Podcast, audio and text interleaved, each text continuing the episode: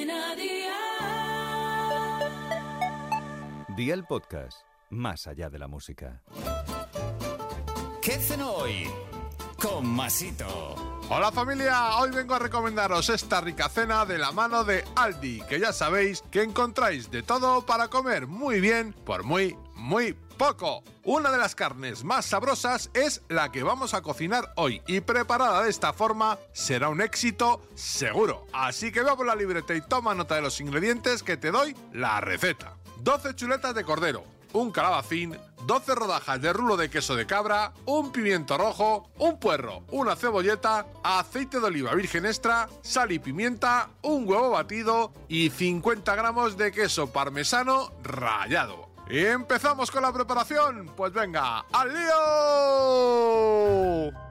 Lava y corta todas las verduras en trozos muy pequeños. Echa aceite en una cacerola y añade el pimiento, el puerro y la cebolleta. Cocina a un fuego de 6 sobre 9 durante 8 minutos. Adereza con sal y pimienta e incluye el calabacín y cocina 5 minutos más. Añade todas las verduras bien escurridas a un cuenco grande junto con el huevo batido, el queso rallado y una pizca de sal. Remueve e integra y precalienta al horno a 200 grados con calor arriba y abajo. Adereza con sal y pimienta las chuletas, pon una rodaja de queso de cabra y una cucharada de las verduras, déjalas en la bandeja, rocíalas con un poco de aceite e introduce la bandeja en el horno. Hornéalas a 200 grados durante 8 minutos aproximadamente y amigo mío, ya tienes la cena lista. Así de fácil, así de Aldi. Consejito del día, el tiempo de cocinado va a depender del tamaño de las chuletas y obviamente de tu horno. Los deberes para mañana te los dejo por aquí. Un kilo de mejillones, 750 mililitros de sidra, aceite de oliva virgen extra, sal, pimienta, perejil fresco,